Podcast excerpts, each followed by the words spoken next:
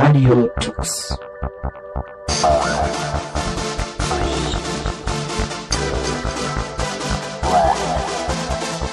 The German Linux Radio, the German Linux Radio.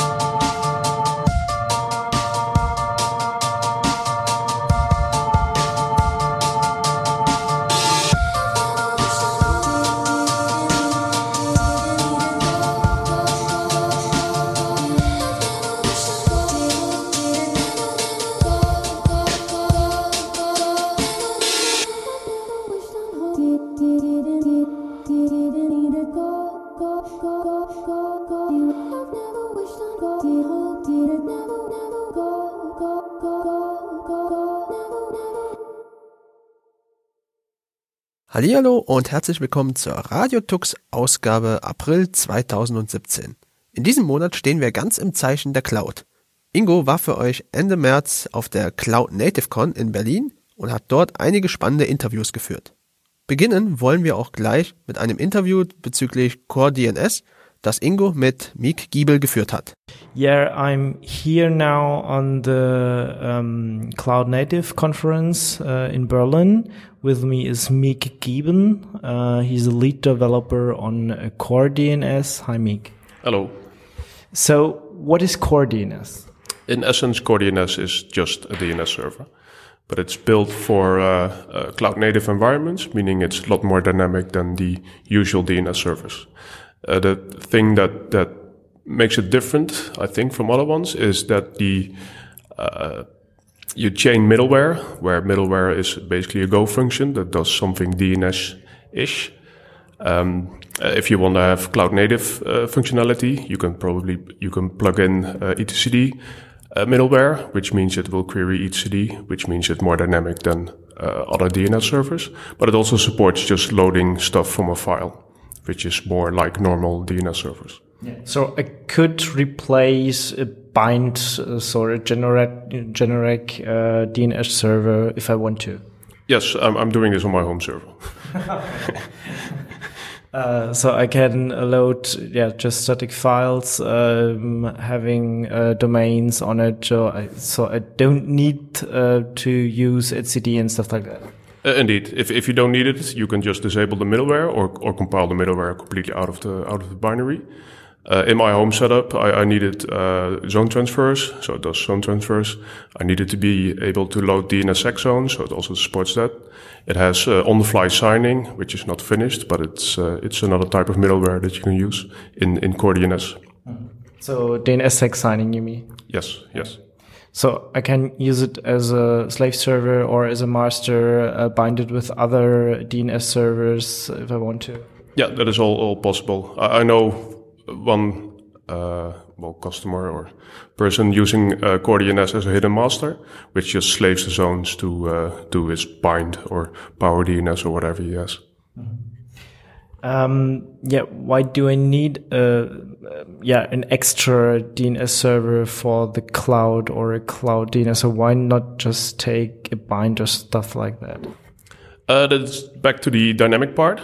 The bind can talk to the database, but then you need to update the database with new information. But it's perfectly possible to make bind work in a dynamic environment. Uh, a thing like PowerDNS uh, actually works on a database. So you could possibly envision a world where you just provision services in a database and let PowerDNS uh, uh, publish those in your cloud environment.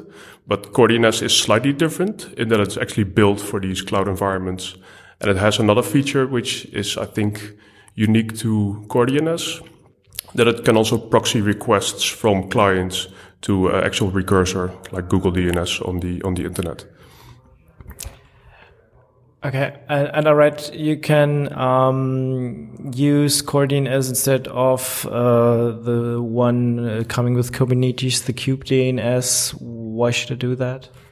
So uh, Kube DNS is basically SkyDNS and some other stuff, and I also wrote SkyDNS, SkyDNS version two. Uh, uh, we have on our blog, uh, blog.coredns.io, we have a recipe that you can run and you can just replace Kube DNS with, with Core The beauty of running Core is that it's just one binary. And uh, Kube DNS is SkyDNS plus uh, dnsmasq running in a sidecar. So it's, it's a lot more stuff that you need to run in your Kubernetes cluster. Uh, so you said already it's Go, right? You wrote it in Go. Uh, yeah, both SkyDNS and, and uh, Core DNS are written in Go, yes.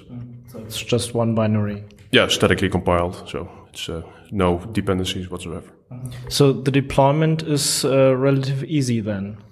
Uh, yeah, well, I'm also running it as a proxy on my in my home network, and it's just copying a binary to whatever you want to run, and of course writing a systemd init file. But that's that's it. The same is needed for for uh, running it from Docker. Uh, so there are, are there how to's how to do that on uh, my home server or uh, uh, if I have a K Kubernetes cluster already running? Uh, there is no how to wanna do it for a Kubernetes cluster.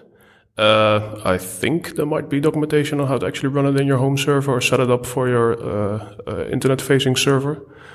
But I should check or probably write those because there might be we focused a lot on, on writing the code, and as always, documentation is uh, is lagging a bit. yeah, as by most projects do.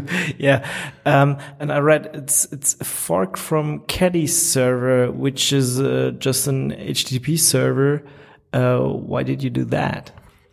So uh, during the lifetime of SkyDNS, a lot of features were added to it. And in, in essence, SkyDNS 2 right now is, is one giant function that does all the, all the DNS trickery. And, uh, I, I didn't abandon it, but I put less and less time in it. And at some point, I wanted to upgrade my Apache server to use uh, Let's Encrypt. That proved to be more difficult than, than imagined. So I looked around a bit, found Caddy, which does uh, Let's Encrypt automatically. Looked at it, configured my web service to use it. That was done in a couple of hours and then looked more at the code and uh, actually wrote some middleware for, for Caddy. And I was quite impressed by how Caddy does the middleware chaining, uh, the, the loading, the, the simplicity of the config file. And it made me think maybe I can write a DNS server that will be the successor of SkyDNS by using the framework that Caddy provides. So I basically forked Caddy, replaced all occurrences from HTTP to DNS, and ended up with a working DNS server after two weeks which which made me think that I was onto something.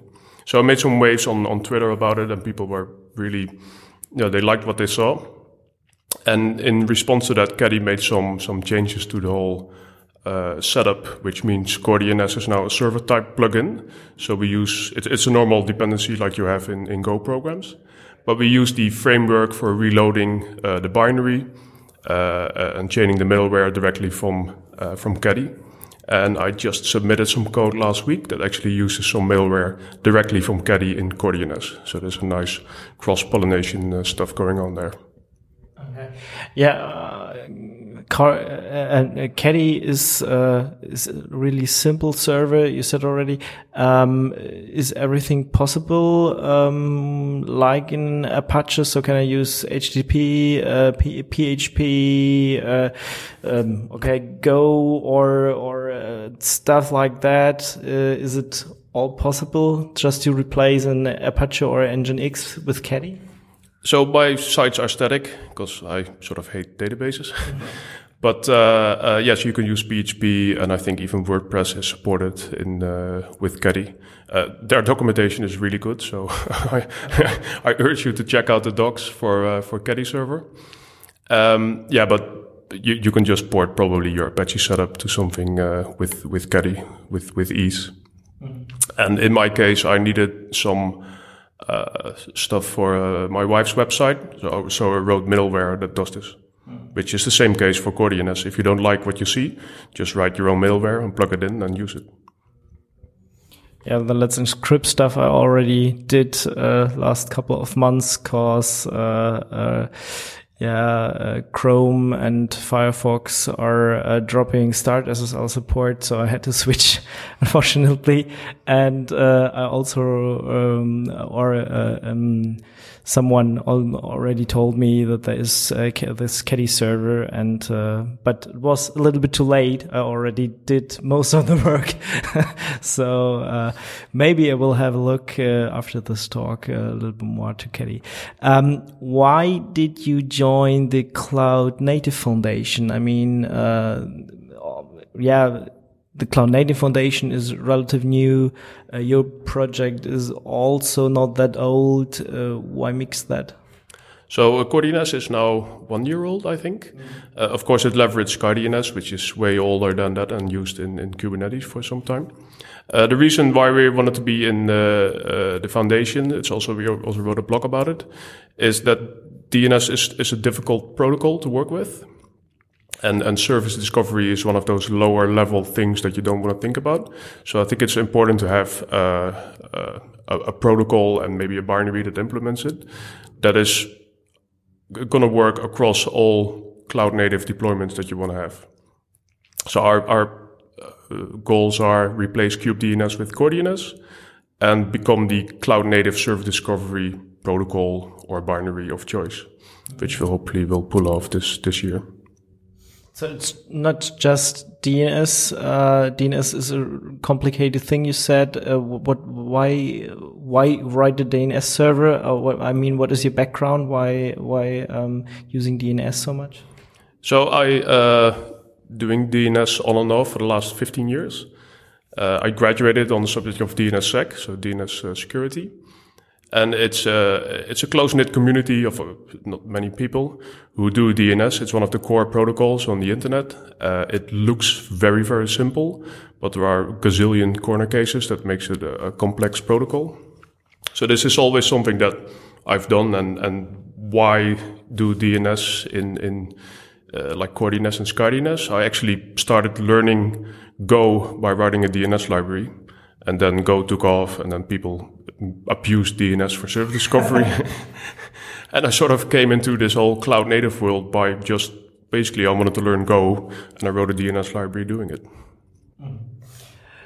Okay, so your your thesis was about uh, DNSSEC, right? Um, uh, there are some critics about DNSSEC going around for some time. What do you think about that? So there is a pun uh, going around in the uh, Internet Engineering Task Force that the DNS experts invented DNSSEC to keep themselves in, into a job. And it's, it, it is a complex protocol. It, it, one of the reasons why it's complex is that we wanted to keep it backwards compatible with DNS. So it, it, has a bunch of uh, trade-offs there. Uh, yes, it's complex. Uh, one of the things that that people complain a lot about is uh, key rollover, so changing uh, your security settings of your zone. Uh, the larger responses that you get, which is also troublesome, and uh, the validation and the if a validation fails in the DNSSEC world, you get server failure, which is the same as a non-responding server or something broken in the old DNS world. So there are some tricky bits there, but I think uh, creating a security layer on a DNS level is really important because people underestimate how easy it is to spoof uh, DNS traffic. But is the encryption uh, strong enough? It's not encrypted. It's signed. Yeah, yeah it's signed, but uh, it's signed with cryptographic keys. So, uh, and are they strong enough uh, to do this? I mean, DNSSEC is also, I don't know, 20 years, 15 years old already. Uh, and it depends on what version you, you mean. okay. Uh, the, the, encryption, well, the signing is, is strong enough, but it's still only signed, so you can still uh, see whatever you request. So with the whole Snowden revelation, now actually encryption of DNS traffic is, is becoming a thing as well. But that means that needs a completely new protocol or something that you can bootstrap uh, normal DNS to something that is encrypted a thing that is now an IETF standard or becoming an IETF standard is doing DNS over TLS, which means your whole transport is uh, is encrypted. Uh, Google launched uh, an encrypted DNS service last year, and actually CoreDNS has a, a, proxy support for that, so you can run it on your home server and have an encrypted connection to Google to do your DNS resolution, which is something I wanted for my home network, so I built it. Uh, but yeah, the encryption of DNS is something that is not really done on the internet scale right now. Mm.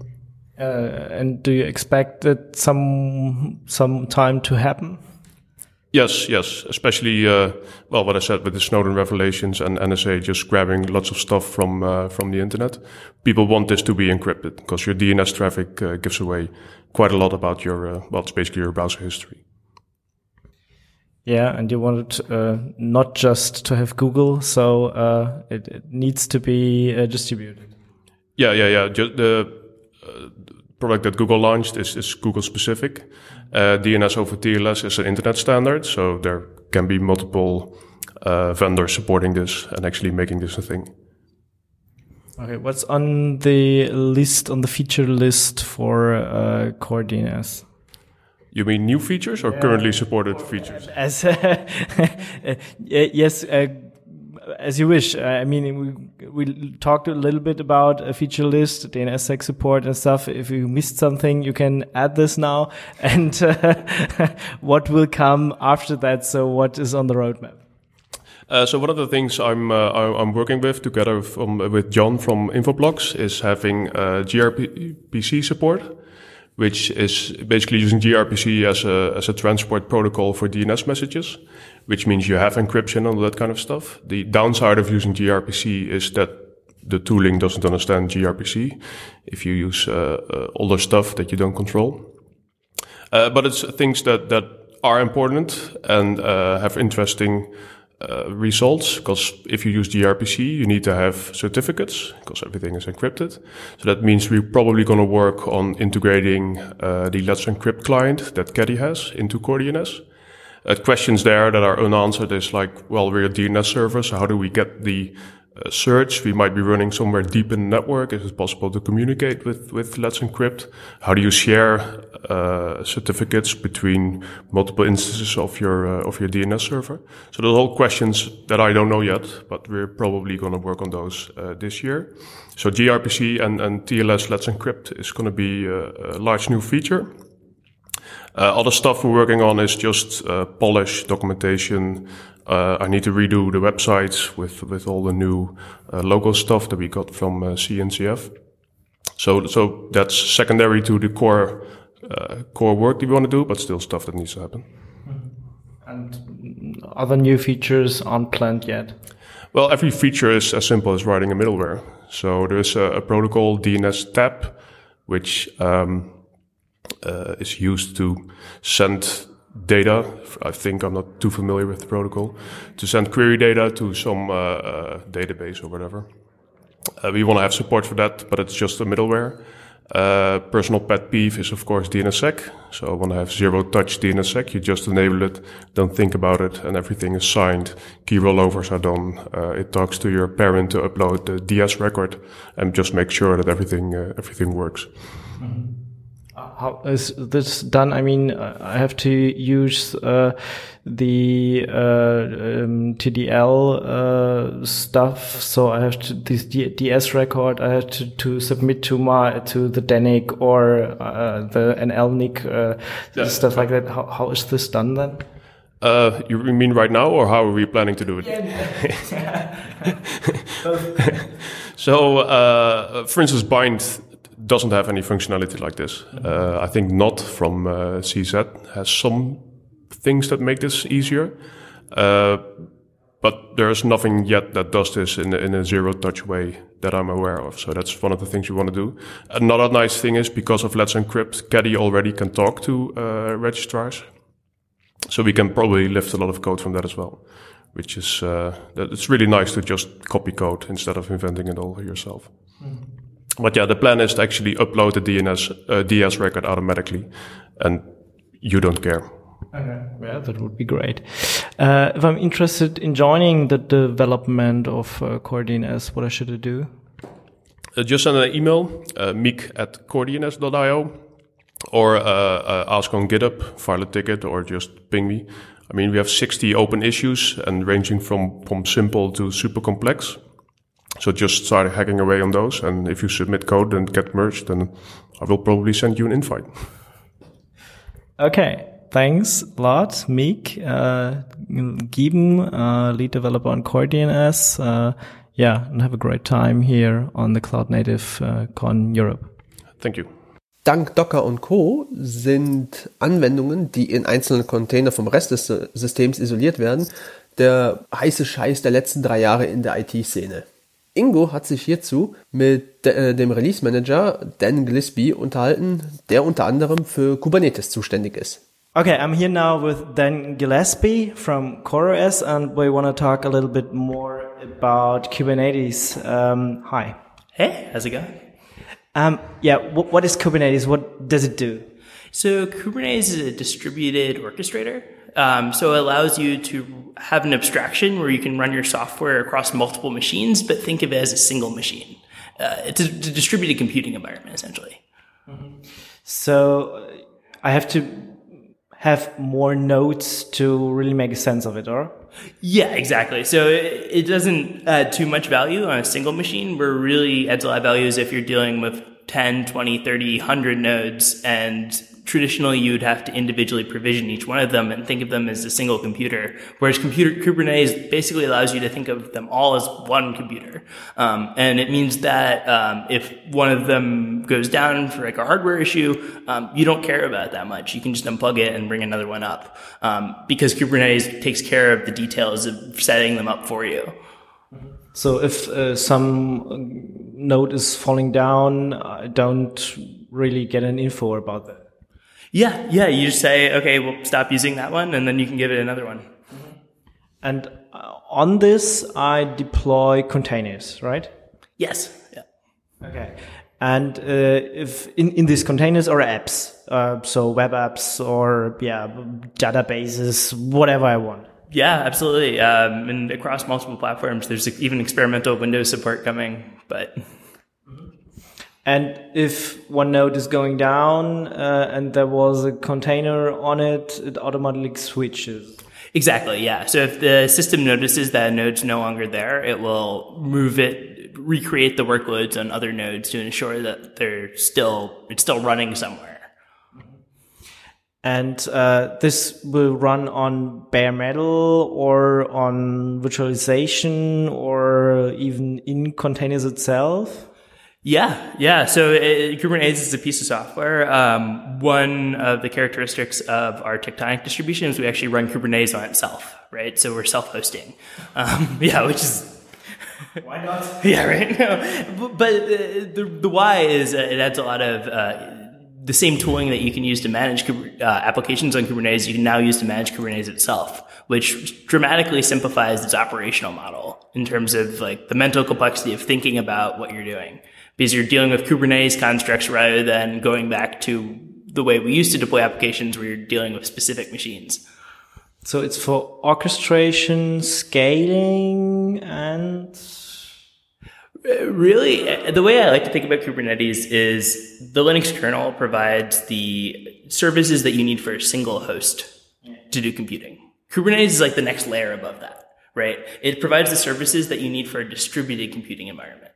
So this is everything from networking to storage to, like we were saying earlier, running containers. Um, and uh, this, the, the abilities of it actually keep expanding with each release. So it's sort of filling in the holes there, but it's getting to the place where it really you can describe an application in a way that you can run it across multiple cloud providers, and multiple um, different types of machines. Um, yeah, but do I need another uh, yeah infrastructure as a service like OpenStack or something like that, or isn't that needed anymore?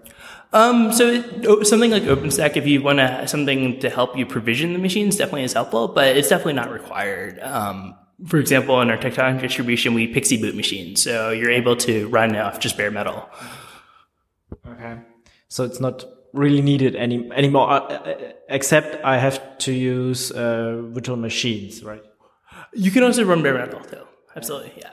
But yeah, no, it's it's totally up to you. So it's up to your operational requirements. Um, for a lot of people, working in the cloud is still does make sense, right? You're still using something like OpenStack still makes sense because it just simplifies the actual management of the machines themselves. But it, the machines themselves become a lot less important individually.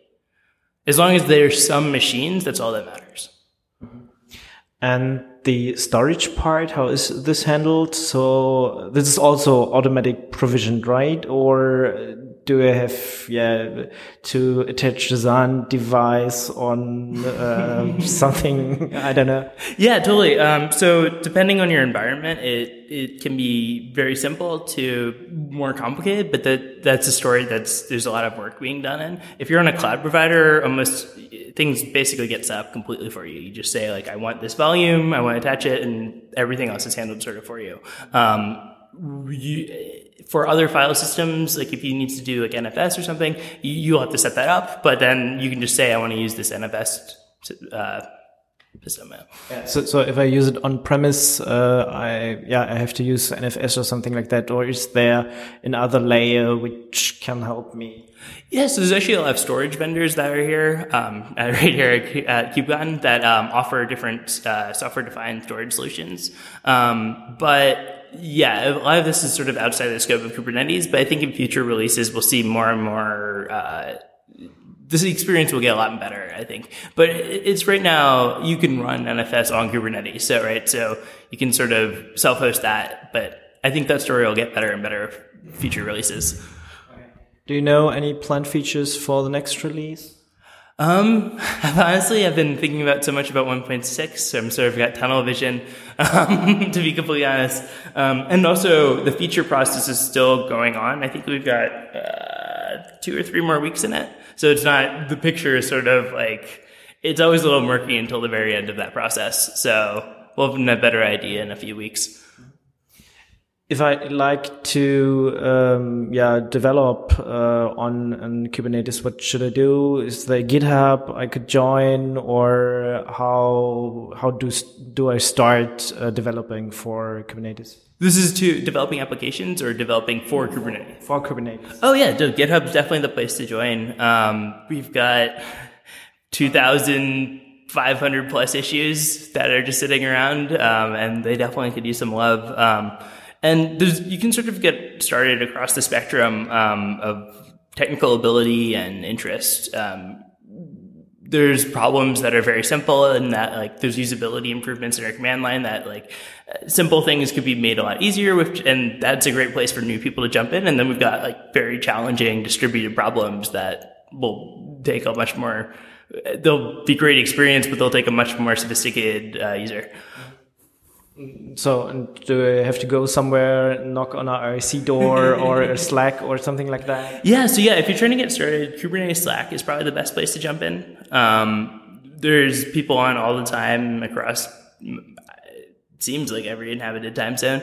Um, probably not true, but uh, it's all it's very active and it's going on, and people are very friendly, and you can just hop in if you want to help out. I'm sure people will and if I just want to use Kubernetes, I don't have to know any special skills. Just how do I do a container and deploy it, or or is there any uh, anything else? So I have to know some APIs or stuff. So the piece you probably that you need to learn just above the container, and it's not too much more, is just understanding how the um, configuration format that you use to configure Kubernetes. But that being said, there also, even in the, the command line tooling does make it so it's a little easier. So the same way there's Docker run, there's kube control run, um, which uh, has a very similar syntax. So if you know Docker, you can get started very quickly.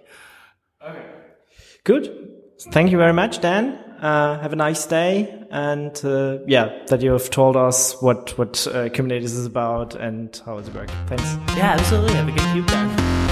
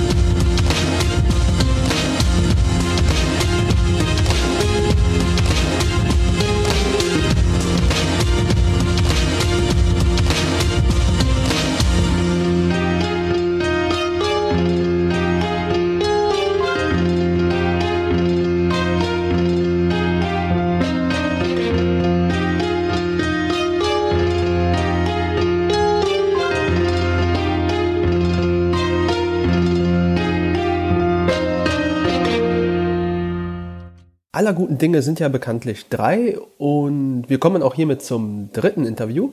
Hier sprach Ingo mit Brandon Phillips, seines Zeichens CTO von CoreOS, und erneut mit Dan Gillespie über CoreOS, OCI und Kubernetes 1.6. I'm here now with Brandon Phillips and Dan Gillespie, uh, both from CoreOS, so we skip the title part. um, yeah, Brandon, uh, you're the CTO. What and, and founder or co-founder? Sure. What is uh, CoreOS? Yeah, so CoreOS is a company um, that builds software to make infrastructure, whether that's sysadmins or DevOps or site reliability engineers, whatever you want to say, um, successful with container technology. And we do that through essentially three major products. We have Tectonic, which is our Kubernetes project uh, based on pure upstream Kubernetes. We have Quay, which is a container registry. Essentially, you can think of it like uh, you have GitHub as your home for your source code, and then you need a home for your containers. And um, that is Quay, uh, Quay.io. And then the uh, last bit is Container Linux. So um, we built a Linux operating system designed uh, initially and exclusively to run containers. Um, and that um, that is one of the products, the first product that we built um, as a company. Yeah, it was called CoreOS Linux before, right? Correct. It was called CoreOS Linux, um, and then as we added more products, we had the the trouble of do we rename the company or do we na- rename the product? So the product is now Container Linux, and the company is CoreOS. So. Okay, and that's that's a Linux distribution uh, just for the cloud, or what? Yeah, so container Linux can run uh, anywhere Linux does. So bare metal on clouds, all the public clouds. One of the interesting things is that um, we directly maintain for all the major public clouds uh, distribution, and that's because we ship pure like uh, upstream Linux kernel. And so we release as fast as the Linux kernel releases. And so we can't wait for like big long processes of somebody else packaging up the OS. So every, about every week, every two weeks, we have a new release of container Linux and we're uploading that to Amazon and Azure and wherever else people uh, are getting compute. So, but it's not a classic uh, distribution. I mean, there is no package manager, right? Yeah, I mean, we super believe in containerization. And so essentially the only way of getting new applications on top of container Linux is through a container. And so, um, the reason that we do that is what container Linux does is a lot different is that we have, um, an automated update process. Um, so what happens is that we need a clear separation from the operating system and the application and containers are what gives us that clear separation. It's very similar to our Android devices. Like there's the OS and you get pushed an update and you accept that update. Um, but all your apps have like a clean API contract. Um, and so when you update Android, it has the same APIs that it had in the previous version and perhaps some security fixes and some new APIs. And that's how the Linux kernel works as well. And so we just ship the Linux kernel and your app lives in containers and then we can confidently keep updating um, that underlying operating system. And how is the update process for CoreOS? I mean, uh, do I have to destroy the, the whole distribution or how does it work?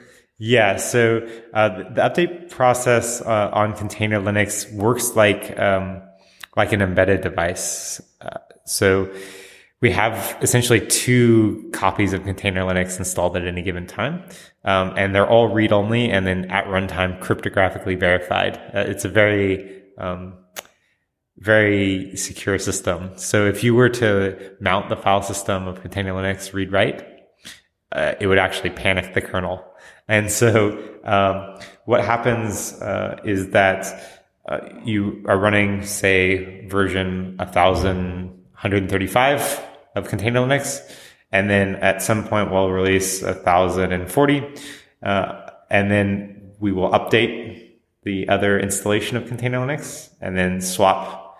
Uh, and the great thing is, is that we have all this stuff so that if swapping over doesn't actually successfully bring user space back up. Um, the at like the bootloader level, we are keeping track of how many attempts at booting have happened, and we can swap back to the old version. Um, and it's completely atomic, uh, which is really like these systems only work if we can give people confidence uh, that they're able to like move back. And essentially, your way to move back is reboot the computer a couple times or the virtual machine or whatever, and we'll roll back to the old version.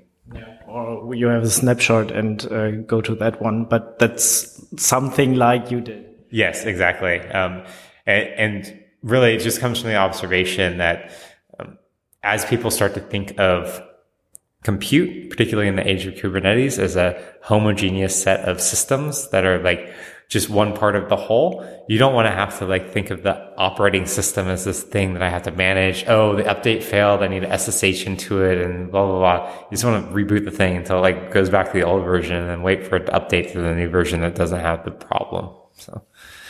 Okay. Sounds cool.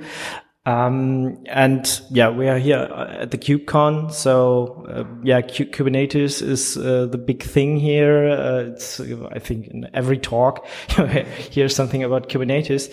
Um, and you're also doing something with Kubernetes. Yeah, we're doing a lot. we're doing a lot of stuff with Kubernetes. Um, so let me walk through kind of our overall involvement. So one is that we have our product Tectonic.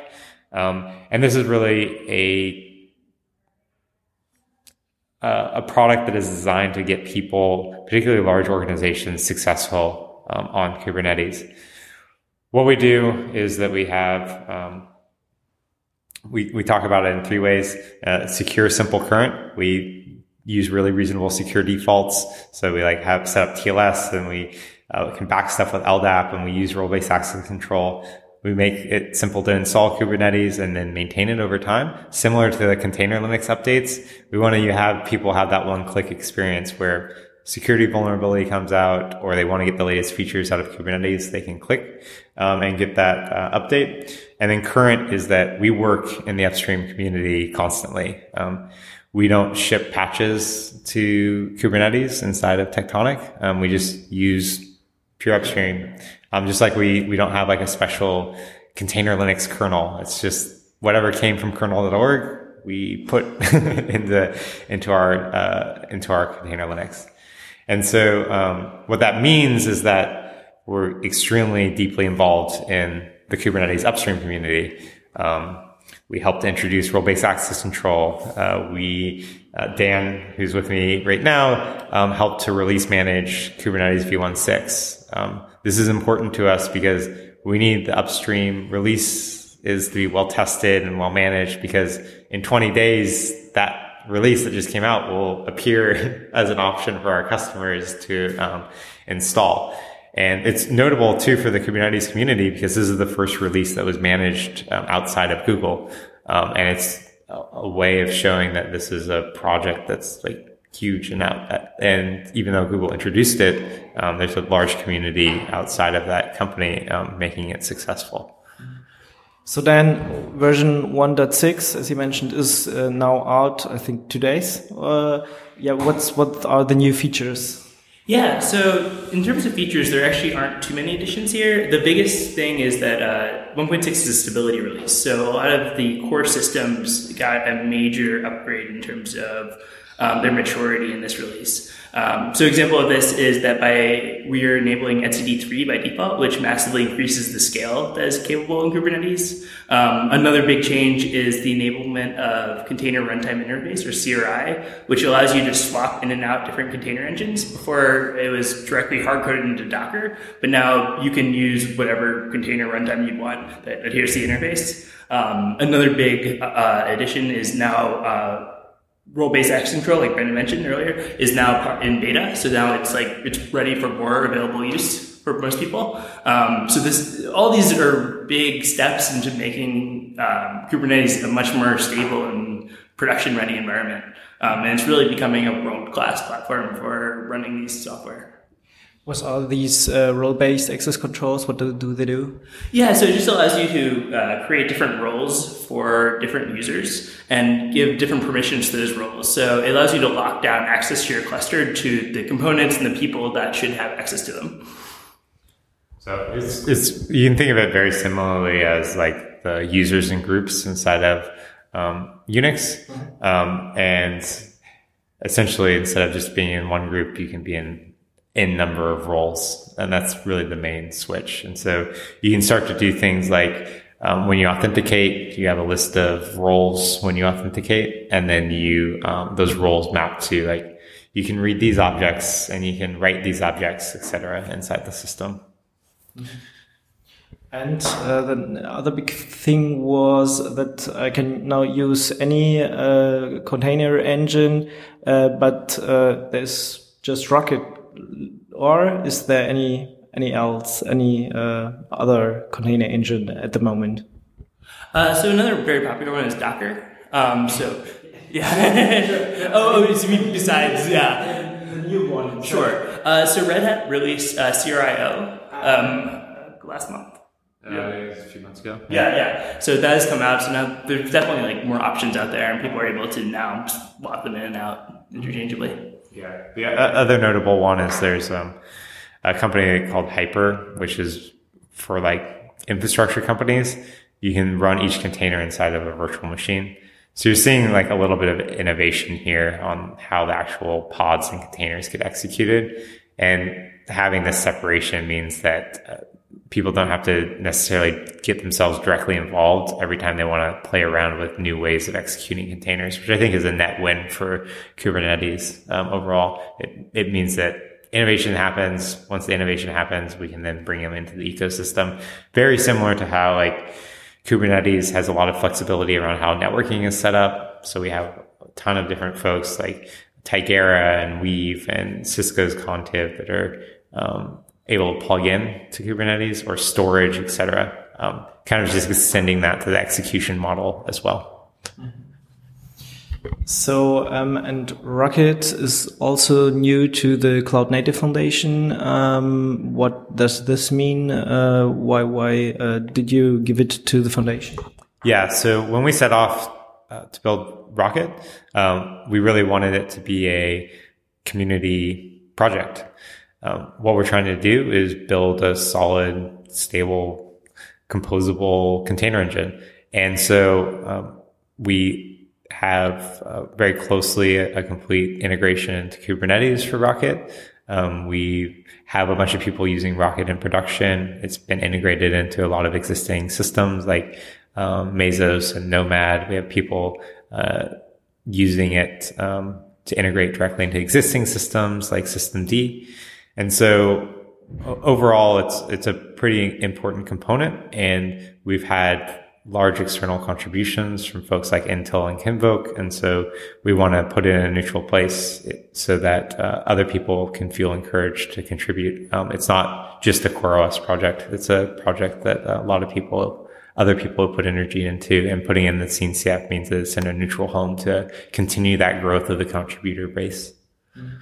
But at the same time, also Containerd, which is the platform from uh, Docker, entered uh, um, the same foundation. Yeah. why is it that did, didn't you guys talk about it, or why why both?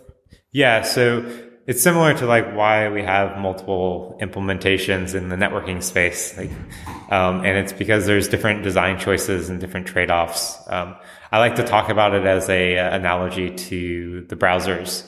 So um, the browsers all came together, built HTML5. Um, in our case, HTML5 equivalent is the Open Container Initiative, which was jointly founded by Docker and ourselves and Google and Microsoft, etc., um, which kind of lays out how do I package up a container? How does the container image work? How does the container get executed?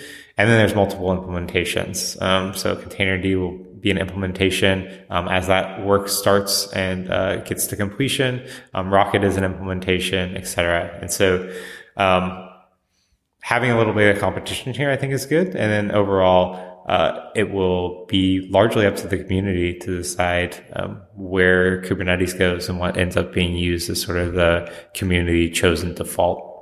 Yeah, and for the developers is also the choice: stick with uh, Docker or or use another one. Exactly. So um, people can kind of just look at the merits of the individual projects and uh, start to choose what they feel works best from their um, how they like to operationalize things from features, from how it can be monitored, etc. Um, um, but Rocket is also um, uh, can also uh, start in uh, Docker containers, right? Yes.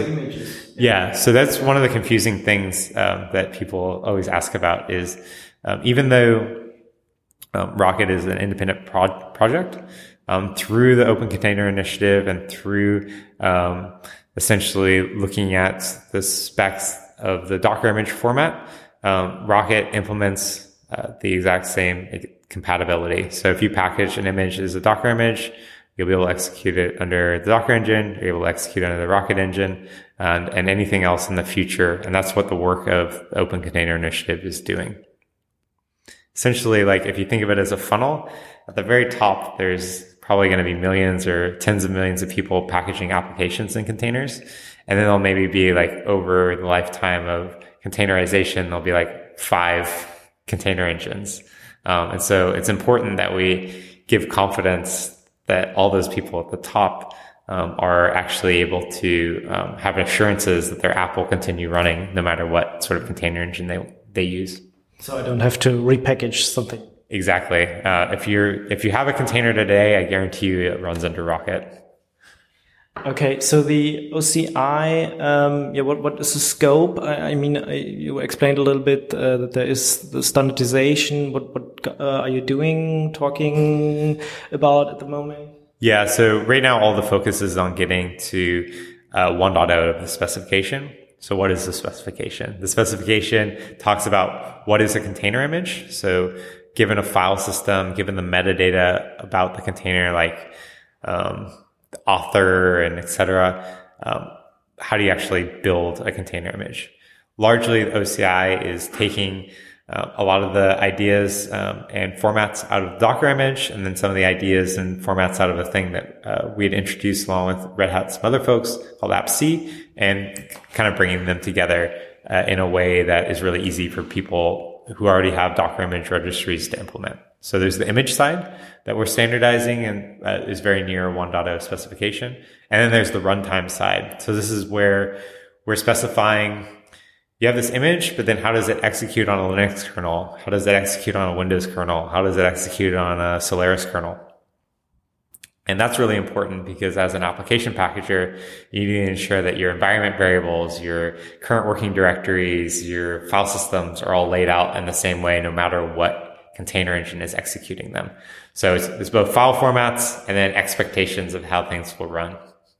Okay, but uh, everything else is out of scope, so no networking and right. stuff like that. So yeah, networking is out of scope. Um, things that we'll discuss uh, post 1.0 of this runtime spec and the image spec are distribution. So um, the Docker registry API has become kind of a de facto standard, and we're seeing folks like Amazon has implemented pulling OCI images over the Docker registry API. Um, so people want to kind of look and see if we can standardize some of that. Um, naming, how do you actually like address a container? Um, and then uh, also signing how do you ensure that you've downloaded the same image that you trusted Dan actually published? Um, so those are the things that we may go and do next, um, but we're still focused on just getting those two first two specs out the door. Yeah, so trust is uh, really important, I think. Yeah, yeah for sure. I mean, uh, at the end of the day, we're downloading arbitrary code over the internet and then executing it on your server. Um, so, in, so ensuring that it's coming from somebody you trust is pretty critical. Now, what, what is cool is the OCI is all based on digests. So, um, it's all content addressable. So if you know the digest ahead of time, the, the cryptographic hash output, then you are able to say like, oh, the thing I downloaded is the same thing I got, as long as you're not using SHA-1. It, it uses SHA, SHA-256. So. Ah, I mean, it will hold some time uh, still. so many co co collisions aren't, aren't there yet, but uh, we'll see. Okay, so uh, the 1.0 will release in a couple more months or something like that? Yeah, so we're currently in 1.0 RC5 or 6 right now. Um, and so I expect it'll be, you know, on the order of a few, a month or two. Um, I really hope that we'll get this one out the door soon. Okay. And then we will see more and more apps uh, built on top of that. Yeah, for sure. So, uh, like I mentioned, already Amazon has introduced OCI support in their container registry. Um, and then you'll start to see Google's container registry and Quay, our container registry, and everyone else start to put OCI as the format. And then the build systems will start outputting OCI. And then it's one of those things where like you essentially need the thing, the spec to exist. And then everyone implements the spec and then everyone starts using the spec. Just like HTML5. So Quay something like a Docker Hub or, or what? Yeah. So Quay, uh, has Quay.io, which is like Docker Hub, where it's SaaS. So you can sign up. It's free for open source projects. We have a lot of interesting features, like we do security scanning of your images for free, telling you like if there's vulnerabilities in the base image, etc. And then we have Quay Enterprise, where we have customers. Um, we have customers like eBay who run it behind their own firewalls, and they essentially have their own private container registry for all their applications. Okay. Um, and Rocket, uh, the container engine, is just for Linux, right? So um, Docker uh, started some some month ago, also being available for macOS and, and Windows.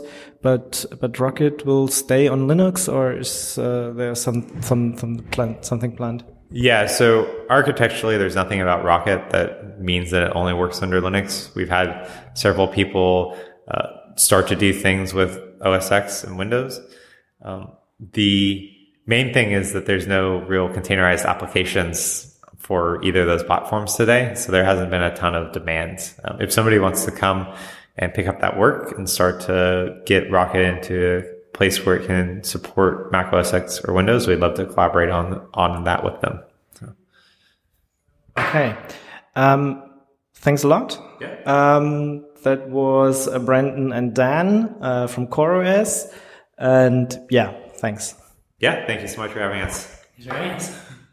So, wir haben jetzt auch schon eine Stunde erreicht. Das heißt, so langsam kommen wir auch wieder mal zum Ende. Die Musik, die ihr in dieser Sendung gehört habt, beziehungsweise noch hören werdet, das waren in zeitlicher Reihenfolge Before I Sleep von Musio Jat, Pangea von Professor Click und Street Rock in der Vocal-Version von Magic Studio. Zu guter Letzt werdet ihr jetzt noch einen Beitrag von Robert hören. Dieser hat sich nämlich einmal das neue FreeNAS Choral angesehen, welches im April herauskam. Hallo liebe Zuhörer, hier ist der Robert Friemer und ich möchte heute über eine Distribution sprechen, die mancher vielleicht schon gehört hat, aber sich nicht vorstellen kann, was das ist oder ähm, jemand sucht nach, gerade nach so einer Distribution. Ähm, es geht heute bei mir um die Distribution FreeNAS, eine NAS-Distribution mit Unterbau von FreeBSD. Ja. Was ist FreeNAS? Wie bereits gesagt, FreeNAS basiert auf FreeBSD, dem Unix-Betriebssystem, welches bereits bei vielen großen Unternehmen im zuverlässigen Einsatz ist. Und diese Distribution wurde in der Ausrichtung entwickelt, eine NAS zur Verfügung zu stellen. Hier NAS. Was ist das eigentlich? Eine NAS, die Abkürzung steht für Network Attached Storage und soll eigentlich Festplattenspeicher im Netzwerk zur Verfügung stellen. Typische Anwendungen eben Freigaben im Netzwerk für die Benutzer, für Abteilungen, für Filme, Bilder, Videos, was man eben gerne verwenden möchte. Und ähm, die NAS ist nichts anderes, egal ob man eine Kauf-NAS nimmt, es ist ein Server, der eben äh, Freigabedienste zur Verfügung stellt. FreeNAS bietet eine Web-GUI, mit der man die Maschine verwalten kann. Nicht nur eben die Maschine, sondern auch die Freigaben, die Benutzer, die sich anmelden, die Dienste, die laufen sollen, ähm, um eben eine einfache und schnelle Maschine aufbauen zu können, die eben Windows-Freigaben, Apple-Freigaben, NFS-Freigaben anbieten kann, aber eben auch mehr kann, eben die Speicherung übernimmt, die Backup übernimmt, ähm, Benutzerverwaltung hat oder auch eine Virtualisierung anbietet. Anfang des Jahres äh, gab es noch zwei Versionen von FreeNAS. Das eine war die 9.10 Version. Diese basierte auf äh, FreeBSD 10.3 und es gab die äh, Version FreeNAS Coral, die ein neuer Schritt sein sollte für FreeNAS, denn ähm, die Oberfläche ist solide, funktionell, aber eben etwas in die Jahre gekommen. Und da wollte man eben einen neuen Look machen, man wollte neue Ideen umsetzen und dafür hat man eben das Projekt FreeNAS Coral ähm, ausgerufen. Und man wollte hier basierend auf FreeBSD 11 eben einen modernen Look machen, ähm, das Ganze in die Zukunft hineinbringen. Und äh, ja, da muss man sagen, das ist leider in die Hose gegangen, denn im, im Frühjahr haben die Entwickler die bereits äh, aus ausgegebenen Versionen, es gab da Version ähm, 10.04 mittlerweile, haben sie die Handbremse gezogen und da haben die Chefentwickler gesagt, ähm, das müssen wir nochmal zurückziehen, das ist so, wie es da ist, nicht gebrauchbar und äh, kann man so leider nicht verwenden.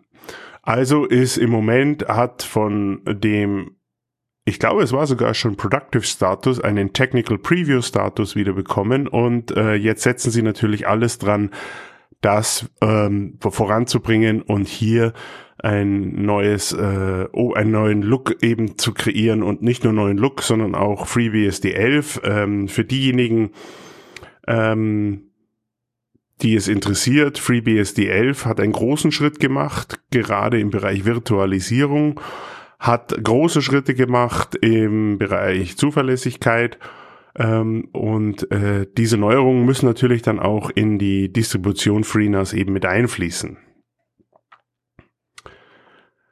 Genau. Was kann FreeNAS? FreeNAS eben, das Schöne ist, man kann es zusammen mit äh, auf Hardware installieren, äh, auf fertig in, äh, zertifizierter ähm, Hardware kann man kaufen. Das ist eine sehr schöne Sache. Oder man kann sich das ISO-Image oder ein USB-Stick-Image herunterladen und das Ganze ähm, auf eigenen Maschinen installieren. Nachteil, ähm, da kommen wir bei den Systemvoraussetzungen vor und Nachteile dazu. Ähm, es funktioniert. Ich habe auch äh, mir ein FreeNAS äh, virtualisiert mit ja, mit äh, VirtualBox äh, installiert und zum Testen ein paar Festplatten-Images erstellt, diese in den VirtualBox einge eingegliedert und das Ganze dort laufen lassen. Aber das war wirklich nur zum Antesten, zum Schauen, wie zuverlässig läuft das Ganze, kann, wie, wie verhält sich die Oberfläche. Ähm, für den produktiven Einsatz würde ich persönlich, aber das ist generell meine Meinung, eine NAS niemals wird Entschuldigung, eine NAS würde ich niemals äh, virtualisieren, weil einfach hier die Voraussetzungen von einem Virtualisierer nicht gegeben sind. Der soll andere Aufgaben übernehmen als äh, Speicherplatz virtuell zur Verfügung stellen. Ja, arbeitet mit gängigen äh, Programmen, die auch aus der Linux-Welt bereits bekannt sind. Samba zum Beispiel in der Version 4 äh, NFS wird auch in Version 4 zur Verfügung gestellt. Ähm, Kerberos, ähm, Active Directory, LDAP, ähm, kann äh, alles eingestellt werden. Die Benutzerverwaltung ist eh on board bei äh, FreeBSD. Also Native Benutzer sind hier äh, im Einsatz. Und was jetzt dort in Version Coral in, kommen soll, das ist inoffiziell die Version Nummer 10, ähm, eine ganz, ganz neue Ausrichtung auf dem Virtualisierer Beehive, der der native Virtualisierer von FreeBSD ist, der sehr gelungen ist, da kommen wir später noch dazu. Und äh, leider, äh, und leider, leider geht, geht FreeBS, äh, FreeNAS weg von den Jails, die meiner Meinung nach ähm, ein super Konstrukt waren, um eben Virtualisierung umzusetzen. Ähm, da haben sie sich andere äh, neue Gedanken gemacht. Sie wollten äh, fortschrittlich sein und auch den Anschluss nicht verstehen. Das kann man verste verlieren. Das kann man verstehen. Ähm, die Docker werden jetzt auch unterstützt und es gibt einen Trick, wo man als Docker-Element die Jails wieder zum Laufen kriegt, ist aber nicht so rund. Im Moment auch äh, halten hier alle still und warten eigentlich auf die ersten Releases wieder von Coral, um eben hier das zu testen, denn viele, viele äh, Leute, auch ich selber benutze äh, die Jails, um äh, schnell einen äh, Server aufzubauen, der in einer Change Root Umgebung läuft. Aber eben, es ist ein leichtes Konstrukt, mit dem man schnell eben Maschinen aufbauen kann. Wenn man äh, sagt, okay, ich will bei BSD bleiben, brauche ich nicht einen richtigen Virtualisierer, einen Hypervisor 2, mit dem ich eine echte Maschine nachbaue. Den brauche ich erst, wenn ich ein Linux drauflaufen lassen will oder ein Windows. Genau, aber dazu kommen wir noch später. Das Schöne ist eben, FreeNAS ist nicht nur für den Heimbereich eben ausgelegt, im Gegenteil, es ist eigentlich für den Businessbereich ausgelegt. Das heißt, da, ähm, das System ist auf Last ausgelegt, kann also wirklich mit ähm, hohen Traffic umgehen. Die Netzwerkkartentreiber von FreeBSD sind bekannt für äh, Auslastung. Nicht umsonst wird FreeBSD sehr weit im Netzwerkbereich eingesetzt, auch als Router, als Firewall. Hier sind die Treiber sehr zuverlässig, aber auch im privaten Bereich kann man FreeBSD wunderbar einsetzen, wenn man zum Beispiel eine Storage möchte für ähm, Videoaufnahmen.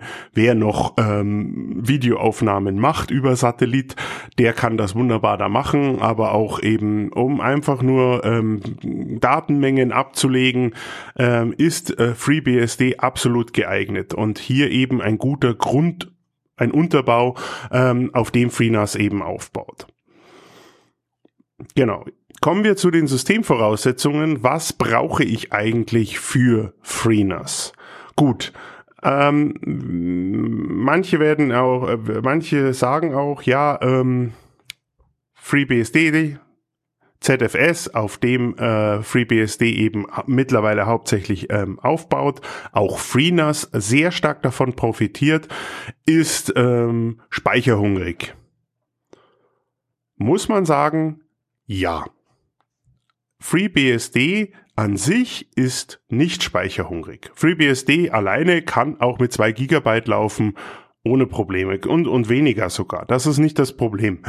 Das Problem, in, den, in das wir laufen mit FreeBSD, ist, ist ein Filesystem ZFS.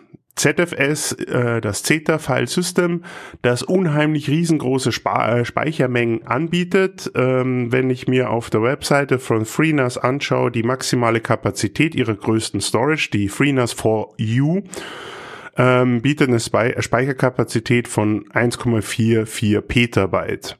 Und da sieht man schon, das ist auf äh, große Lasten ausgelegt.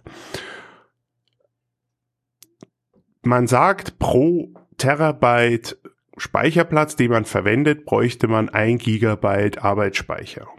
Bei 1,44 Petabyte äh, kann man sich ausrechnen, wie viel Arbeitsspeicher man braucht.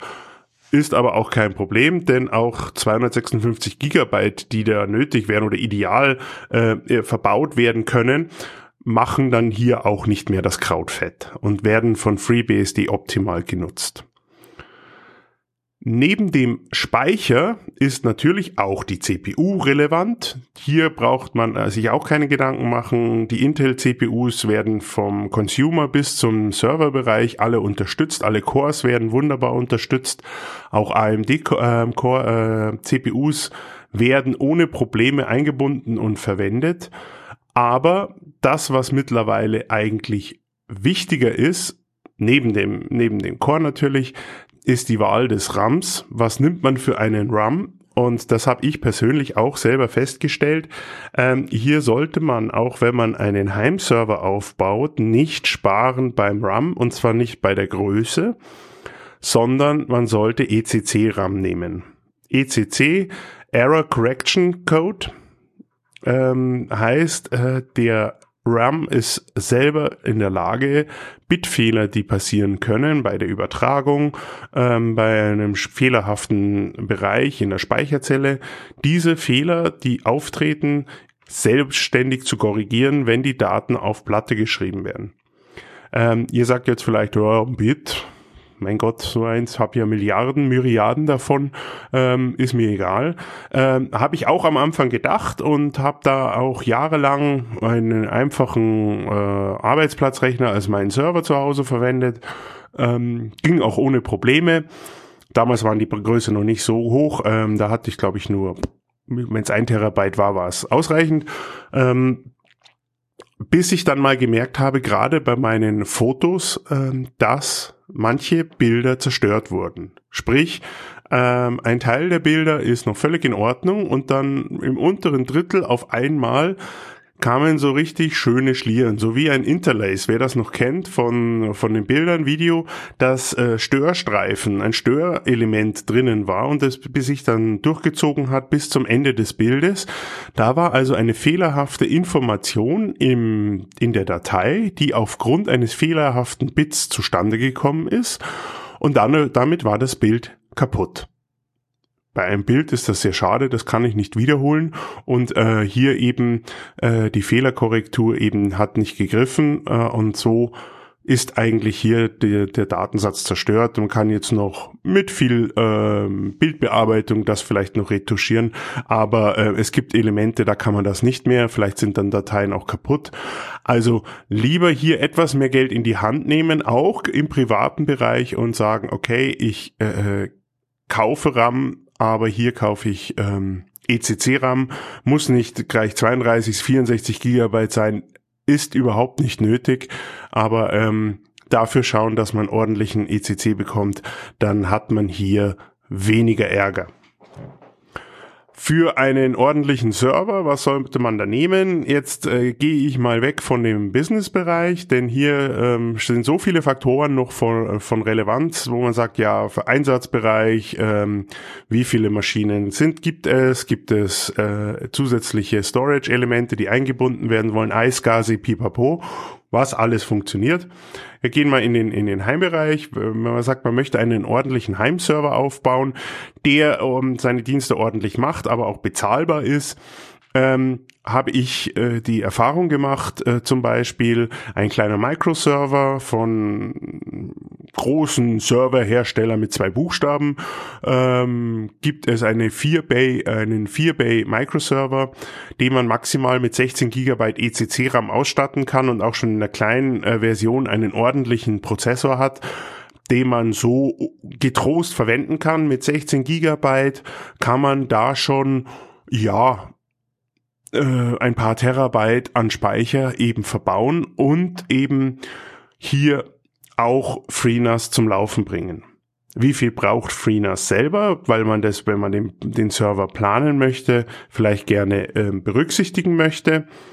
Ähm, meine Empfehlung, nicht nur meine Empfehlung, auch die Empfehlung von FreeNAS, äh, das OS, was viele Storage-Hersteller äh, machen, aller QNAP oder sonstigen, ähm, das Betriebssystem nicht auf die Festplatten speichern, sondern erstaunlicherweise sagen die, nehmt dafür einen ein USB-Drive. Und da gibt es ganz nette von SanDisk zum Beispiel. Und da braucht man nicht viel. Der Hersteller sagt, 8 Gigabyte reichen. Ja, also für FreeNAS als OS reichen 8 Gigabyte. Ich nehme meistens 16 Gigabyte, denn jeder kennt das, äh, so ein USB-Stick hat auch mal fehlerhafte Bereiche und da hat man dann mit der doppelten Menge an Kapazität genügend Speicher, um das zu verwenden. Über, wegen dem Rolling Releases, die es unter FreeNAS gibt. Das Rolling Release bedeutet, ich installiere in einer Version meine FreeNAS, zum Beispiel jetzt die aktuelle 9.10 Production Release, arbeite mit der, es kommt ein Update, ein Systemupdate, ein Kernel-Update, ich installiere das Update, dann wird ein neues Boot-Environment geschrieben und beim Booten habe ich einen Boot-Manager, an dem ich auswählen kann, starte ich mit dem aktuellen Update und probiere es aus, ob alles funktioniert. Und wenn sich die Maschine aufhängt oder eine Kernel Panic passiert und ich mal denke mir, oh, mit der Version stimmt was nicht, starte ich die Maschine neu und kann mit der alten dann wieder die letzten funktionierenden Stand booten. Also ganz, ganz schön ordentlich das Ganze durchgedacht, ähm, keine verängstigten Installationsnächte oder ähm, wer das wie ich ab und zu mal gemacht hat, ähm, ein äh, eigenen Server aufgebaut. Da kriegt, kommt man manchmal in Schwitzen, wenn eine neue Version rauskommt, startet noch alles oder nicht.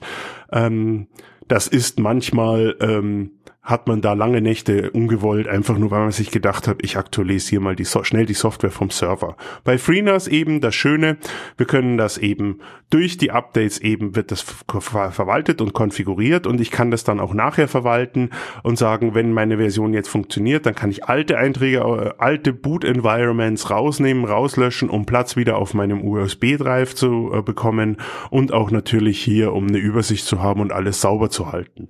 Ein tolles Konzept, dass das Arbeiten mit FreeNAS eben unheimlich erleichtert. Also ein äh, USB-Drive reicht vollkommen aus. Warum auch äh, ein USB-Drive? Ähm, USB-Sticks sind doch gar nicht so sicher. Richtig. Ähm, Im Vergleich zu einer SSD ist ein USB-Drive nicht optimal.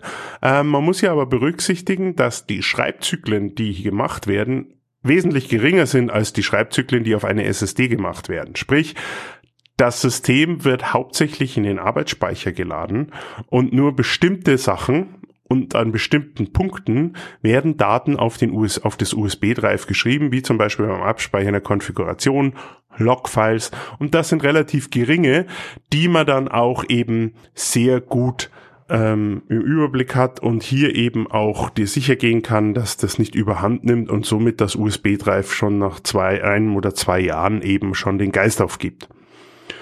Es kann passieren, aber eben hier eine gute Regelung. Und das Schöne ist eben, bei manchen Microservern eben gibt es einen internen USB-Stecker, in dem man dann das hineinsteckt und dann ist sozusagen das Betriebssystem hängt nicht außen an der Maschine dran, sondern es ist innen ähm, gut verbaut und äh, man hat eben einen kleinen Bereich, wo das Betriebssystem drauf läuft und dann hat man noch alle vier Bays übrig, um eben seine, seine eigene Konfiguration zusammenzubauen. Genau, sind wir schon bei den äh, Konfigurationen des RAIDs. Ähm, ZFS ist äh, ein softwarebasiertes RAID-System, ähm, wo viele, jetzt den Hände über den Kopf zusammenschlagen werden, oh mein Gott, äh, was machen die denn? Ähm, aber man hat festgestellt, und das wirklich auch im Businessbereich, dass ein softwarebasiertes RAID-System und da gerade ein, zum Beispiel ein RAID 10, also gespiegelte, äh, gespiegelt gestreibte Festplattenverbünde wesentlich schneller sind als ein RAID 5, was für mich persönlich eigentlich äh, mich wundert es, dass alle auf RAID 5 und RAID 6 gehen, was natürlich auch von ZFS unterstützt wird.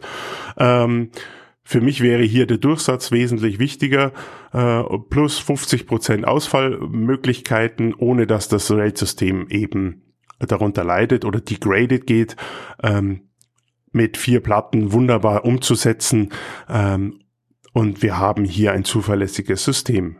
Man kann auch andere Spielereien machen, zum Beispiel, ähm, was eine sehr interessante Sache ist, gerade im Heimbereich.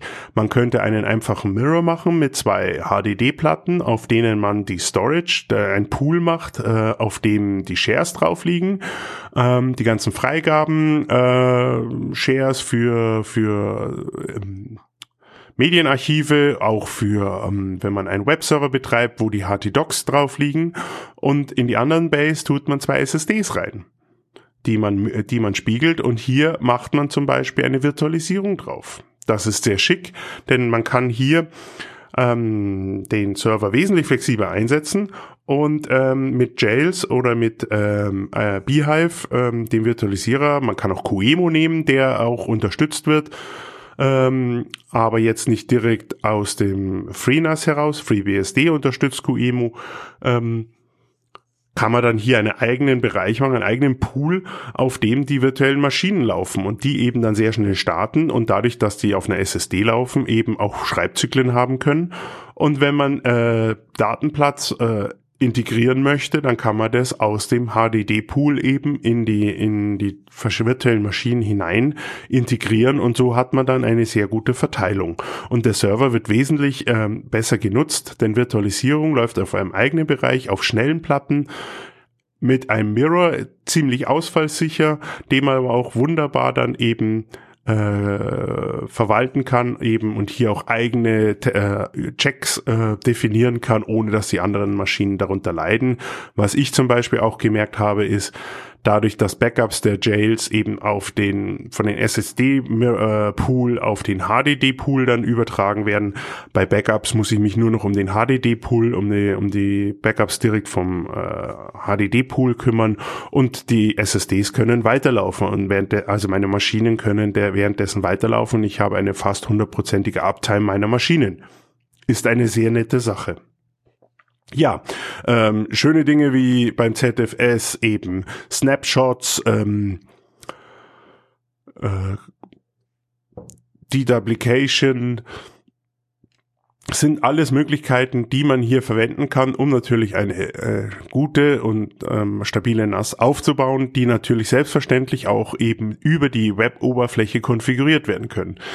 In der 9.10er Version in, mit der alten Oberfläche ist das etwas statisch und ähm, ja funktionell absolut einwandfrei. Auch Sachen wie Smart ähm, können verwendet werden, um die um den Zustand der Festplatten auslesen zu können. Wie wie lange sind die schon ab? Ähm, was ist die Temperatur? Gibt es äh, wie lange ist die sind die Betriebsstunden der Platte? Gibt es da vielleicht Probleme, dass eine Platte langsam Probleme machen wird? Äh, müssen muss man die beheben? Das kann man alles eben hier abfragen und das ist ein wunderbares Tool, das eben dann auch über eine Konfiguration per E-Mail einen auch über über den aktuellen Status informiert informiert. Ja, äh, wunderbar. Äh, der Software Rate wird eben äh, unterstützt die verschiedensten Controller von äh, Adaptec über Dreicom zu ähm, einfachen äh, LSI-Controllern, die eben verbaut sind. Die Festplatten sind als ähm, JBot äh, äh, als einzelne Platten integriert und der Controller macht eben äh, das ZFS macht dann den gesamten Verbund ähm, geht mal so ein Ding kaputt, habe ich zum Beispiel auch gemerkt, Platten raus in eine neue Maschine rein. Äh, ich muss mich nicht drum kümmern, an welchen Port ich die SATA-Platten anschließe, denn die, die Platten haben alle einen Marker drauf über das ZFS und das kann sich selber finden und ich sage nur noch, importiere mir den Pool in mein System und schon habe ich alle Daten wieder, egal auf welch, wo diese Platte eben gerade angehängt ist.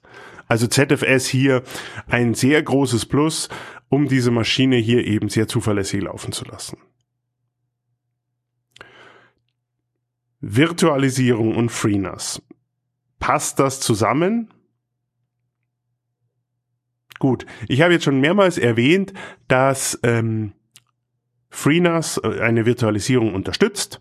In der alten Version in 9.3, 9.10, in der 9er Version äh, war hier hauptsächlich Jails waren hier hauptsächlich Jails im Einsatz. Was sind Jails? Wie schon erwähnt, es ist eigentlich eine Change Root Umgebung, die man unter Linux äh, Change Root nennen kann.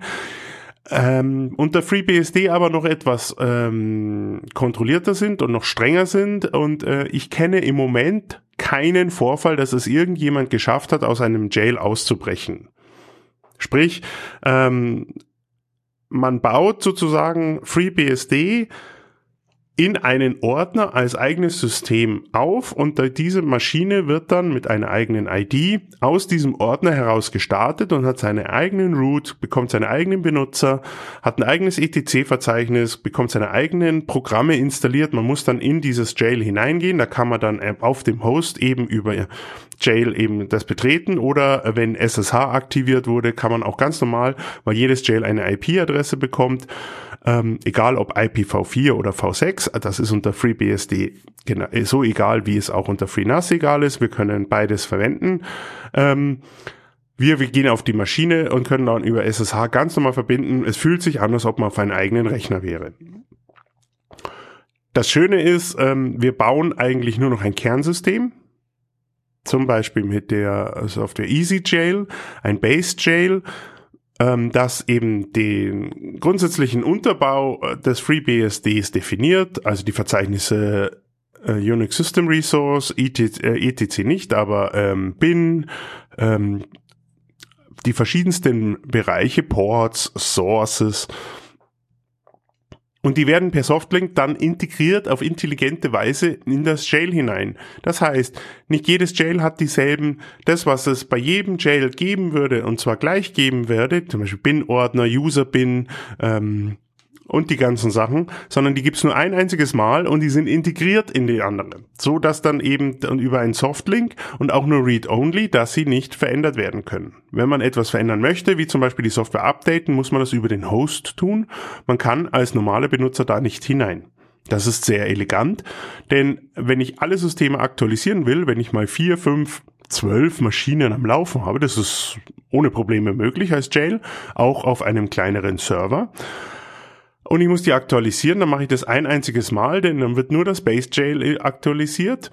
Ich starte alle Maschinen neu und dann sind die auf den aktuellsten Softwarestand und ich muss nur noch die Anpassungen machen, die eben in den einzelnen Jails eben bei Software nötig sind oder wenn es neue Konfigurationsdateien sind. Da muss ich das machen das Schöne ist, dass es da eine große Community gibt, ähm, die eben dann einem auch sagt, oder auch bei FreeBSD wird das eben mitgeliefert, dass hier eben auch eben über dieses Update, ähm, Updating äh, File in den Ports eben alles genau beschrieben wird. Und dieses Jail-System wird in der FreeNAS auf der Oberfläche unterstützt. Das ist sehr praktisch. Also ich kann mir da schnell mal eine Maschine anlegen und das Ganze läuft wunderbar eben da heraus. Ähm, ein Unterschied, also ähm, was sie äh, unter FreeNAS hingekriegt haben, was ich zum Beispiel auf der Kommandozeile noch nicht hingekriegt habe, ist, dass es auch Linux-Jails gibt, die man erstellen kann. Ähm, die sind etwas aufwendiger, sollen funktionieren. Ähm, ich habe selber das noch nicht ge gemacht, ähm, aber da gibt es genügend Infos in der Documentation oder auch eben in der Community von FreeNAS, ähm, wo man sich da auch schlau machen kann. Ein großer Nachteil ähm, die Virtualisierung Jail oder die Change Roots äh, sind sehr eingeschränkt. Hier ähm, fehlt zum Beispiel die Möglichkeit, ein Windows zu starten. Klar, wenn das, äh, wenn der Unterbau ein Unix ist, dann kann ich da drauf nicht mit einem Windows verarbeiten, das einen eigenen Kernel hat. Das ist das, das ist der Nachteil. Windows also läuft da nicht, ein Mac läuft da auch nicht. Dafür müsste man ähm, einen anderen Virtualisierer nehmen. Dafür gibt es unter FreeNAS 9.10 die PHP Virtual Box. Ja, Virtual Box ist mittlerweile nicht nur ein Spielzeug für den Desktop, sondern auch im Serverbereich wird das eingesetzt. Und da hat man dann wunderbar eine äh, Oberfläche, mit der man dann eine virtuelle Bo das VirtualBox Fenster nachgebaut hat für den Webbrowser und hier kann man dann auch Windows Maschinen eben einrichten, Linux Maschinen und die laufen dann wunderbar auf meiner FreeNAS. Gut, ähm, im Coral ist das jetzt etwas anders geworden. Dort hat man sich von den alten Strängen äh, verabschiedet und hat äh, alte Zöpfe abgeschnitten zum Beispiel eben die Jails, die hier nicht mehr aus der Oberfläche heraus unterstützt werden. Ähm, sie haben sich eben jetzt dort anders orientiert. Das hat auch mit der Entwicklung von FreeBSD zu tun und gerade in der 11er Version ist der native Virtualisierer Hypervisor 2 Beehive eben wesentlich stabiler geworden. Ich habe ihn mittlerweile auch ähm, am Laufen auf meiner eigenen BSD-Maschine, ähm, der mit Virtue-Treibern ein sehr schnelles, ähm, eine sehr schnelle VM aufbaut, die schon wirklich ähm, ordentlich läuft, auch mit äh, wenig Arbeitsspeichern und hier ordentliche Maschinen eben anbietet. Der Vorteil hier ist der, wie bereits gesagt, man kann hier die ganzen BSDs zum Laufen kriegen. FreeBSD, OpenBSD, NetBSD. Man kann äh, Linux zum Laufen kriegen über einem Beehive Group, äh, eine Beehive Group Erweiterung. Und wenn man eine wenn man es hinkriegt, ein Windows äh, einzurichten, das ohne weitere Einstellungen durchinstalliert, ohne dass man ein äh, dabei sein muss, dieses unattended install in, unattended installation, dann kriegt man auch ein Windows ohne Probleme da drauf und hat eine Windows Maschine am Laufen, die man auch über RDP eben dann ansprechen kann. Als zweiter Virtualisierer, wie bereits erwähnt, wird unter Coral mittlerweile Docker angeboten und unter Docker werden die verschiedensten fertigen Container bereits ähm, zur Verfügung gestellt. Docker, ähm, ich bin jetzt das nicht ganz so firm, aber sowas, was ich weiß und ähm, von dem, was ich gelesen habe, ist das so, dass dort eben ähm, Container gemacht werden, die die Möglichkeit haben, auf möglichst vielen Plattformen unabhängig zu laufen. Also man hat so ein Konstrukt, man baut einen Container, wo das die nötigen Programme drin sind und ähm, diesen Container kann man dann nehmen und den kann man auf Linux draufspielen. Da läuft der Container unter Docker oder man tut ihn äh, mittlerweile, ich habe gehört, dass sogar unter Windows mittlerweile Docker nativ laufen soll, ähm, aber auch unter FreeBSD eben, dass man so einen Docker starten kann und man hat dann eben wie in einem Jail, in einer Change-Root-Umgebung eben dann eine virtuelle Maschine am Laufen, die bestimmte Aufgaben übernimmt, wie zum Beispiel Datenbankserver, Webserver, äh, Media Center, ich weiß es nicht. Ähm, da gibt es die verschiedensten Ausführungen. Der Vorteil ist der, dass eben die Ausführung abgekoppelt wird vom Docker, eben diese Dinger recht schlank sind, sei, schlank sein sollen und dadurch natürlich, natürlich wunderbar zu verwalten sind, weniger Festplattenplatz äh, benötigt wird und das Ganze sehr stabil laufen soll. Ähm, wer sich dafür interessiert, äh, sehr viel Informationen gibt es unter äh, FreeNAS natürlich zu dem Thema. Und äh, das ist eben eine große Sache. Ja, ähm, ein NAS, das mit Unix-Unterbau sehr gut äh, läuft, wir haben ein Filesystem, das äh, mitwächst, wenn uns mit unseren Anforderungen mitwächst, ähm, das äh, kaum Grenzen zeigt, was die Größe angeht, mit äh, Möglichkeiten in jegliche IT-Welt hineinzuwachsen und egal was du, was man anbietet, Apple, Windows, Linux, sich überall einnistet und jedem Informationen anbieten kann ähm, das klingt ja richtig prima. Auch virtualisiert eben alte Stränge oder alte Software noch zum Fliegen kriegt und das Ganze als ISO-Image kostenlos herunterladbar. Klingt wie ein Traum und äh, muss ja also da wundert man sich, warum, warum es nicht schon installiert hat. Ähm, was ist ein Haken dran oder gibt es auch Haken an der ganzen Geschichte? Ähm, ja, erst einmal die System Requirements, um einen ordentlichen äh, Betrieb zu haben, damit das Ding zuverlässig flott läuft und man keinen Ärger hat, sind höher als bei einer normalen NAS. Also wenn man eine Kaufnass nimmt, wir bleiben jetzt im Heimbereich. Wenn man sich eine 4-Bay QNAP nimmt, äh, Synology oder sonst was, dann ist man mit ein paar Euros mit dabei. Ähm, ja, 100, 200 Euro. Ich bin da jetzt da nicht so ganz auf dem Laufenden. Äh, möchte man eine FreeNAS aufbauen, dann sollte man schon mal so 300 Euro für die Server-Hardware nehmen ohne Festplatten und dann noch eventuell die Platten dazu rechnen, egal was für einen Verbund man nimmt. Aber ähm, sowas um den Dreh sollte man dann da im Auge haben. Ich denke aber, der Preis ist dann gerechtfertigt, wenn man es dann vergleicht. Wie gesagt, Microserver gibt es mittlerweile um die 300 Euro mit 16 Gigabyte ECC-RAM, äh, mit zwei äh, 1 Gigabyte äh, Netzwerkkarten, die man dann auch noch über die Software verbinden kann und äh, Failover, Load Balance, alles alles bauen kann. Also wirklich eine tolle Geschichte. Da kriegt man schon was für sein Geld und ähm, wie gesagt, aus meiner Erfahrung her äh, bin ich da eher bereit, mehr Geld da reinzustecken und ich habe Erinnerungen wie Bilder oder Filme, die ich verwende, ähm, die ich gerne behalten möchte, eben sicher abgelegt, ohne dass dann Bitfehler hier meine Erinnerungen und meine Filme, Dokumente zerstören.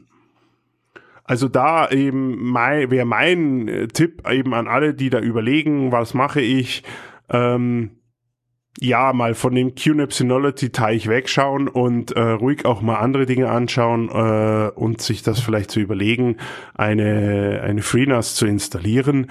Da hat man, glaube ich, auf lange Sicht, glaube ich, mehr davon, als wenn man eben gleich hier auf die Billig-NAS eben umsteigt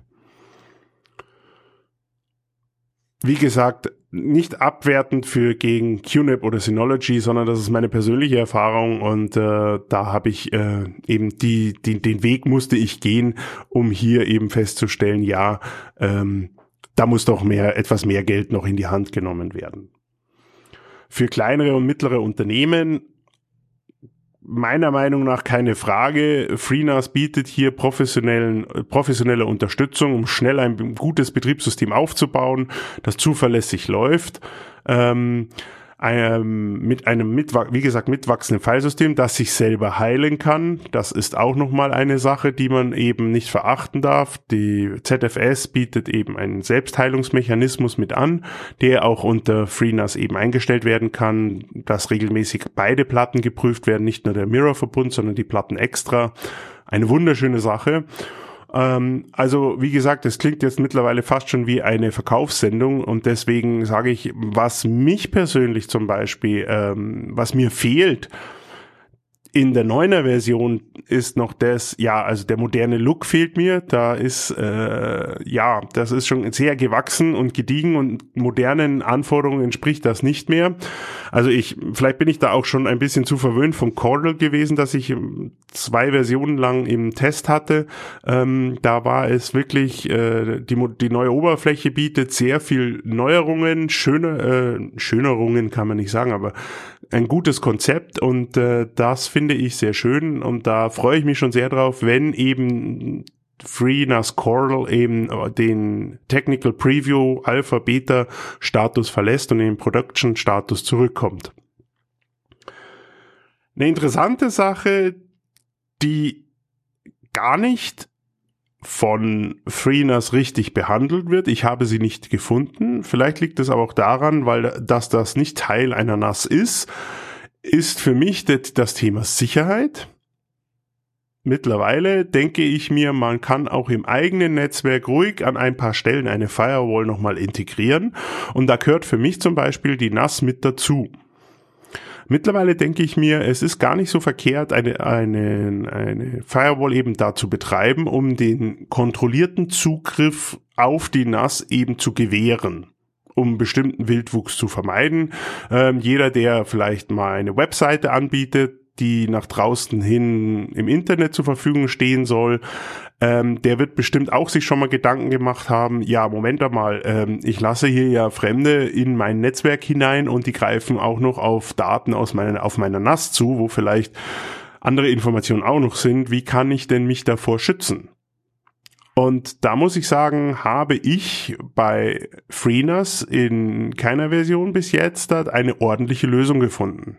Also in keiner 7, 8, 9er Version ähm, und auch in Coral habe ich jetzt keine gescheite Firewall gefunden. Man muss aber auch sagen, dass die Entwickler hier primär Wert auf den NAS-Betrieb legen und nicht auf eine Sicherheit. Andererseits sage ich mir, ähm, wenn man schon Virtualisierung anbietet, wenn man schon die Möglichkeit anbietet, hier flexibel auf viele Dinge zu, ähm, eingehen zu können, eben mit verschiedenen Services und Docker und was weiß ich, was wir alles verwenden, wo die Leute bestimmt auch daran denken, ja, ich möchte gerne Webserver aufbauen, ähm, sollte es schon die Möglichkeit geben, eine ordentliche Firewall zu bekommen. Und für mich ist im Moment eine ordentliche Firewall ein Packetfilter, der ja unter FreeBSD auch unterstützt wird. Free, äh, FreeBSD hat den Packetfilter von OpenBSD übernommen, der sehr zuverlässig läuft, der stabil läuft und eben hier eine gewisse Sicherheit bieten würde. Das Problem ist, hier müsste man natürlich dann auch die Oberfläche entsprechend bauen und die Logik dahinter bauen, die im Moment, denke ich mal, nachdem ja Coral jetzt wieder in den Technical Preview Status zurückgefallen ist, äh, auf der Agenda der Entwickler, äh, wenn dann weiter hinten steht und deshalb ähm, ein Packetfilter hier wahrscheinlich keine Entwicklerrolle spielen wird, aber man sollte vielleicht sich Gedanken drüber machen, ähm, wie man sowas absichern kann.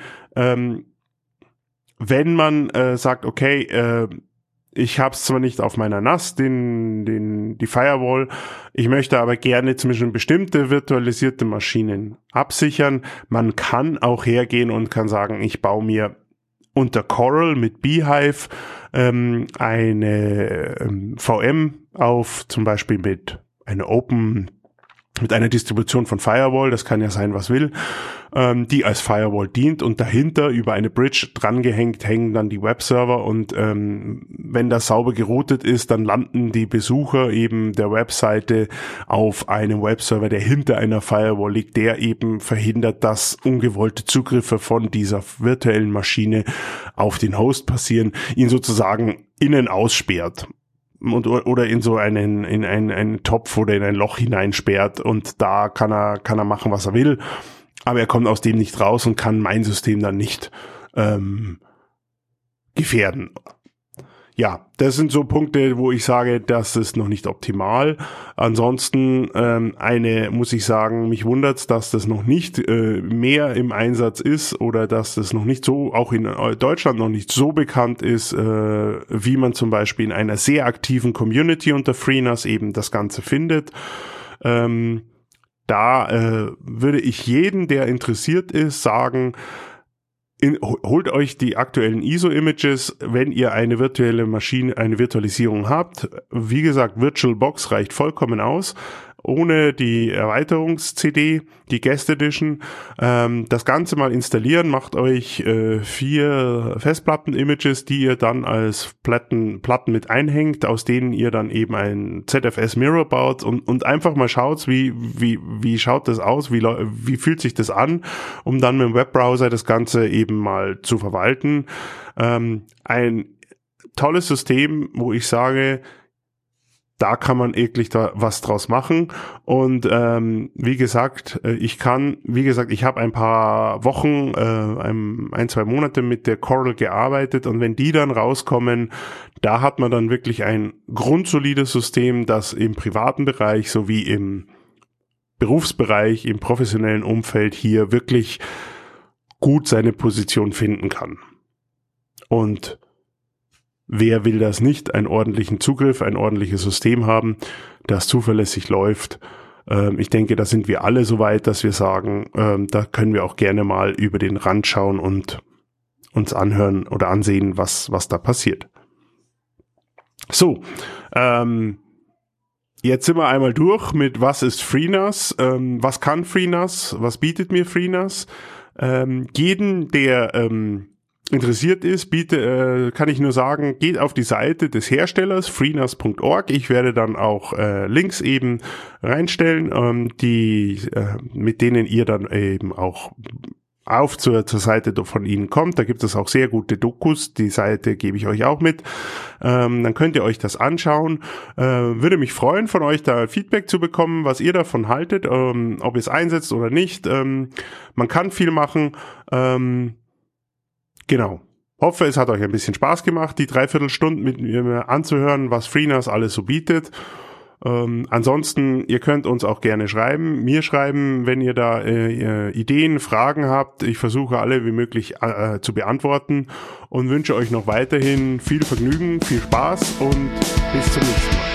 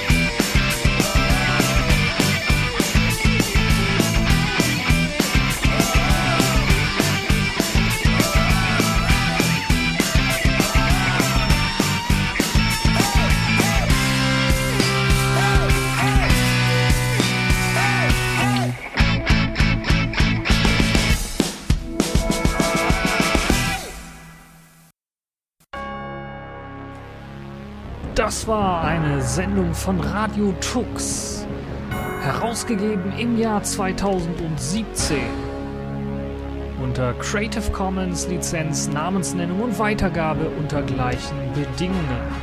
Lieder sind eventuell anders lizenziert.